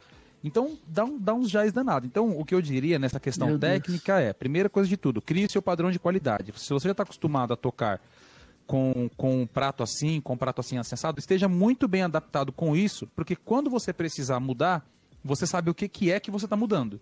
Hum. Sacou? Se você tem que, vai ter que levantar o chimbal, deixar ele mais para longe, deixar ele mais para perto, você tem ciência do que você está fazendo.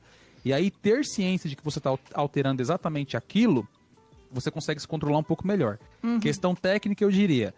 Tenha sempre isso, que, por exemplo, isso que a Mari falou, às vezes é o, é o cenário é ideal. ideal. mas às vezes não dá, né? Você não tem a grana para comprar tudo que você precisa. Então tenha tudo que você pode ter. Ah, mas esse tapete aqui é velho, todo esfarelado da minha bisavó. Tenha esse tapete, leva o seu tapete. Não espere que no lugar. Ah, mas devia ter. Devia, mas nem assim. Então uhum. leve o seu negócio, faz a sua parada. Agora, em questão de, de, de tocar mesmo, do play, palco não é lugar para testar. Ponto. Testar é no ensaio, testar é a hora que você está estudando. A não ser que você for tocar uma coisa muito fria, etc. Agora, eu diria isso. Palco não é lugar para testar. Por quê? Se você já sabe que você vai testar uma coisa, pode dar jazz, E você vai começar com esse julgamento, com aquela vozinha de você não vai cantar? Você não, que você vai, entrar nesse bug? Cara, é, é um é burrice você testar uma coisa que você não tá seguro. Exato. Que o, ninguém da banda sabe que você vai testar aquilo, porque no ensaio, momento nenhum você fez e você vai testar uma coisa que depois você vai você mesmo vai ficar chateado e não vai conseguir tocar. Então não testa no palco. Mas é, mas é importante casa, isso, Lucas. Esse teste, assim, é, logicamente que a gente brincou aqui, a gente fala que às vezes a gente faz tal, mas isso depende de você estar tá seguro. Se você está numa banda isso. que você está seguro, que você sabe que as pessoas vão rir, que as pessoas vão brincar, que as pessoas vão entender que você não vai tirar ninguém. Exatamente, não vai tirar ninguém do tom, entendeu? Então é, é, é por isso que precisa ensaiar muito para funcionar, precisa estar tá tudo sempre muito pronto. Agora, eu tenho uma última dica, antes da gente passar para nossa, as nossas indicações da semana, que esse podcast está indo longe, eu acho que talvez mereça um segundo episódio. E a gente não falou até agora, né, para vocês escreverem aí nos comentários se vocês querem que a gente siga esse, esse papo, é, sugestões de outros assuntos que vocês têm, tem que colocar aí.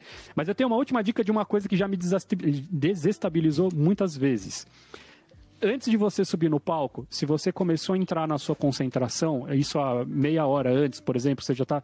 Desliga o seu celular. Eu sei que hoje isso é uma coisa que está cada vez mais difícil, né? Porque a gente quer postar o momento da gente entrando no palco e quer fazer não sei o quê. Não abra o seu WhatsApp. Por quê?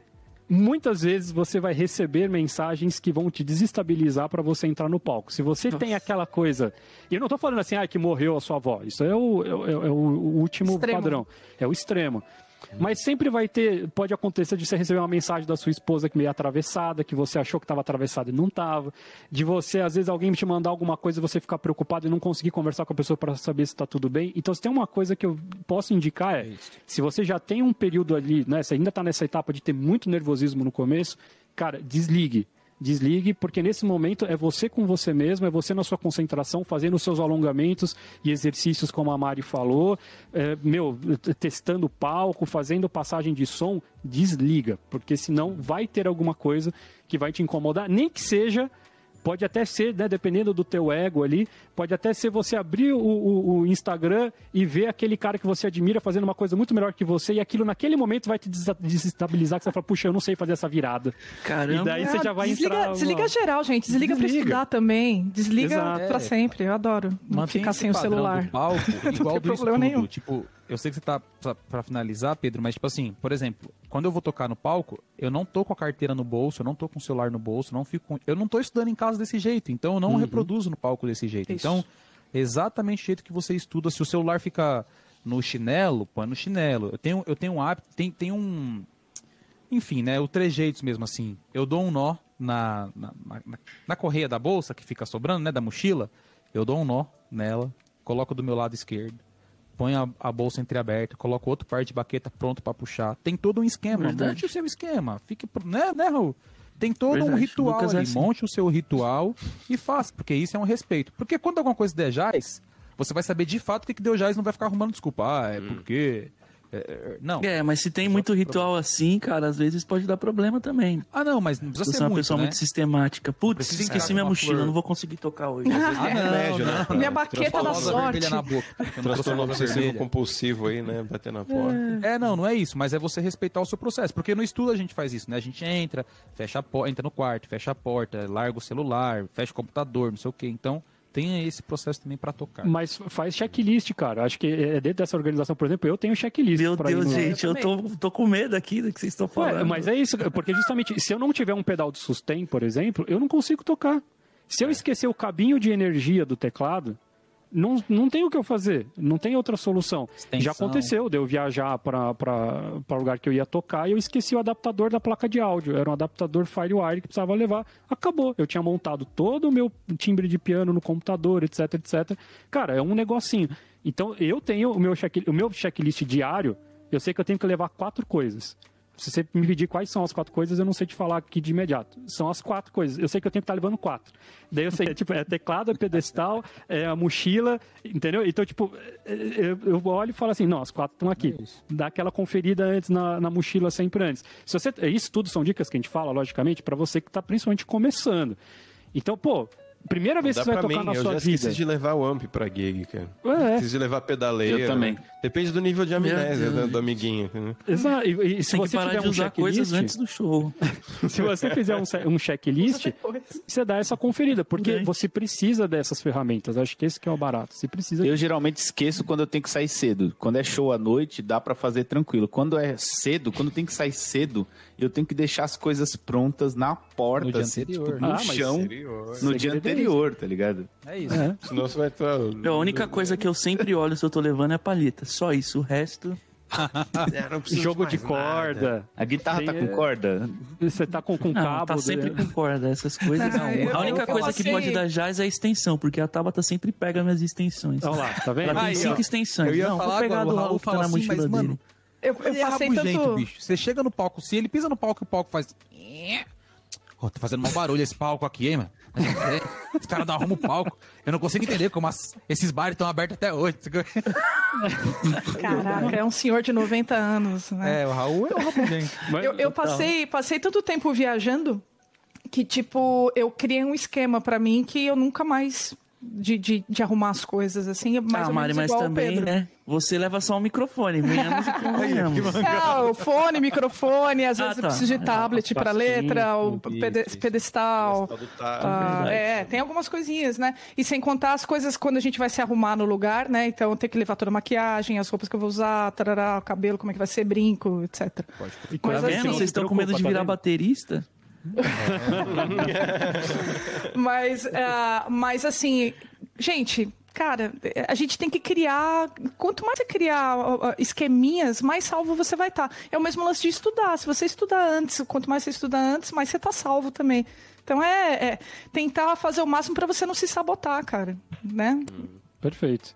Então Sim, temos a nossa lista de dicas. Temos a yes. nossa lista de dicas, vamos para a próxima, na verdade. Que agora está é. na hora, então, da gente se encaminhar para o final desse podcast, que eu acho que já deu muito mais de uma hora aqui, pelas minhas contas. Uhum. Então a gente vai para as nossas passemos. indicações, para as nossas sugestões. E hoje eu vou começar com a minha sugestão, então. A minha sugestão, eu assisti há umas três semanas atrás uma palestra no Netflix de uma baita de uma, de uma psicóloga, chama Brené Brown.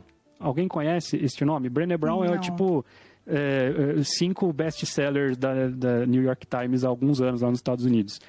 E ela tem um trabalho de 25 anos assim de pesquisa sobre coragem sobre justamente Legal. o que, que a gente precisa fazer.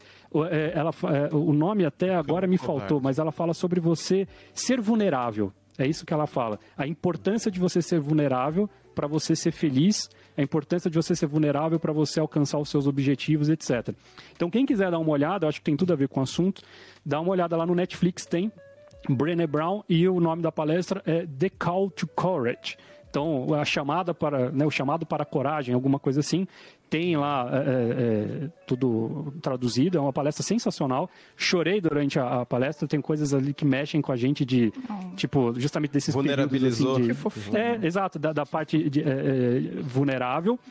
E quem quiser conhecer, enfim, um pedaço menor, né, porque é uma palestra de uma hora e tanto e tal, é, tem um TED Talks dela, que aliás acho que é tipo um dos programas mais assistidos Legal. na história do TED Talks. Então procurem por Brené Brown, é, tudo a ver com esse assunto de hoje. Nossa, vou assistir hoje. Charlie Brown. É sensacional. Legal. Mari, manda ver, qual que é a tua de hoje?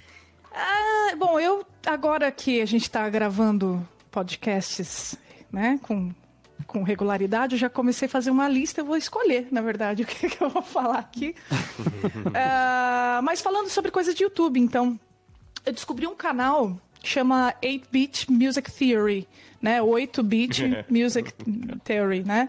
Que é um, um canal no YouTube que analisa né, a teoria musical de, de, músicas de videogame, assim. E não é só assim de músicas antigas de videogame, mas tipo do, das trilhas sonoras atuais de videogame que são assim muito bem feitas. Super ah, então, né, do, do, do, tema, quando o tema aparece, a variação e tal, qual tipo de harmonia, por que, que ele escolheu tal nota para colocar no acorde e tarará. E é sensacional, é muito legal. Então, né, para quem gosta de música e de videogame, aí fica a dica. Boa. Raul, manda aí, Raul. Bom, esse eu peguei de última hora aqui, que eu lembrei, que, que foi um livro que me ajudou bastante também, que um professor meu passou Ele é bem difícil de achar, mas de qualquer forma vale a tentativa aí de procurar nos lugares, nos sebos, que é o livro é Tocando com Concentração e Emoção, da Márcia Kodama. É um livro bem legal, tem várias dicas assim, várias, vários métodos para concentração e tudo mais, é bem bacana. Hum? Legal. Perfeito. Ó, várias legal. ideias boas aqui. Leandro, Oba. manda ver. Cara, eu assisti recentemente o Framing Britney, é, A Vida de uma ah, Estrela. Eu quero ver. Cara, é um documentário cheio de teoria da conspiração, que, que meio que assim levanta a possibilidade de que a Britney é, está em cativeiro, digamos assim, sabe? Britney é, Spears? É, é desde desde 2008 parece alguma coisa assim. Eita. E é, é dizem que não é ela que, que posta nas redes sociais, porque, tipo, é, é, meio confuso, assim, o lance dela deixar algumas mensagens subliminares na rede social e às vezes parece que ela tá ótima, às vezes parece que ela tá sofrendo ali na mão do, do pai, né? Parece que é o pai que é o tutor dela. Tipo assim, digamos que ela tá num regime judicial que é como se ela fosse in, impedida de tomar as próprias decisões, o dinheiro que ela é. ganha não é dela, enfim. Isso se chama regime... Doideira, cara. Não, não, isso, isso daí é outra coisa. Doideira, e, e colocaram mais lenha na fogueira na história, porque ontem ela criticou o documentário nas redes sociais dela. E aí tem oh. gente dizendo que não é ela que fez isso, que, tipo... É, Mas não pode dar gente... spoiler. É, meu, não, não. É, já tá contando não vou dar spoiler. já. É. Vamos lá. Mas Caramba, é, é muito louco, não, cara. Tipo, é muito louco assim, porque também o documentário não é só sobre isso, ele não é só sobre levantar a teoria da conspiração. Ele explica muita coisa relacionada a, ao preconceito que as pessoas têm sobre. É, a gente tem instabilidade emocional, sabe? Que, que é justamente o caso da Britney que virou na época, motivo de piada. As pessoas brincavam com uma coisa muito séria. É, levantaram a possibilidade dela ter tido depressão pós-parto, que fez com que ela tivesse aqueles surtos, né? Enfim, não vou dar spoiler mais. Chega. Chega de spoiler. assistam, assistam. Legal. Vai lá, Dani. A minha recomendação é Netflix também. Tem um tem um curta muito legal do Paul Thomas Anderson, que é um super diretor assim, né? Fez o Sangue Negro com o Daniel Day-Lewis, assim. Trilha com o, do, do Johnny Greenwood, do do caramba, do Radiohead e tal, né? Ele fez, ele tem vários clipes do Radiohead que ele fez e esse curta é um curta do último disco solo do vocalista do Radiohead, o que chama Anima, que é muito legal, animal esse disco. E o, é um curta de balé contemporâneo, na verdade. E o Tom York dança junto com, claro, uma trupe de bailarinos assim, né? Atômica, assim. E o filme é lindo, cara. É muito bonito, assim. Vai migrando de um lugar para outro. É um negócio super onírico, assim. assim. Como é que é o nome do várias filme? vezes para tentar. Chama Anima. Anima. Oh, Anima. É, é muito bonito, cara. E aí fica a dica de ouvir o disco também, que é demais, assim. Né? Sensacional. E é Lucas, do, do Netflix, né? A cereja do bolo, Lucas, vamos lá. Cara, eu, eu passei o tempo inteiro aqui pensando em falar do disco. Eu não lembro, eu não sei como se pronuncia, eu acho que é Uzoma do Mental Abstrato. Disse que eu fiquei ouvindo essa semana, é bem legal. Só que aí com a invasão, com a fuga do Enoch aqui, eu lembrei também que essa semana a gente está lendo muitas coisas com ele e tal, que a escolinha tem mandado. E um dos livros que eu comprei antes dele nascer, ou pouco depois que ele nasceu, foi o Amoras do MC. Então, ah, que legal! Fica, ficam duas indicações bem rápidas para vocês aí. Da boa. Sensacional. Então, todas essas indicações, lembrando que teremos aqui no, na descrição do vídeo, certo? O link, enfim, alguma forma yeah. de você achar essas indicações e poder aproveitar já tem seis coisas para você correr essa semana, porque semana que vem tem mais indicações. então, gente, não esquece que o espaço dos comentários aí é para vocês. Deixem seus comentários, nos animem aí, falem se vocês estão gostando, se vocês não estão gostando. A gente precisa saber se o caminho que esse podcast está tomando é o melhor, se vocês têm dicas, sugestões, mas também, principalmente, sugestões de temas. Então, a gente está fazendo aqui, vocês veem que a gente está falando sobre tudo, sobre qualquer coisa no ramo da música e muitas vezes foge completamente da música. Então, mandem para a gente as suas sugestões de assunto para a gente poder colocar ali na pauta. Muito obrigado pela sua presença aqui. Obrigado a todos os nossos Music Daughters. E a Falou. gente se vê então na semana que vem. Um grande abraço. Até a próxima. Tchau, Falou. gente. Tchau. Bye, bye.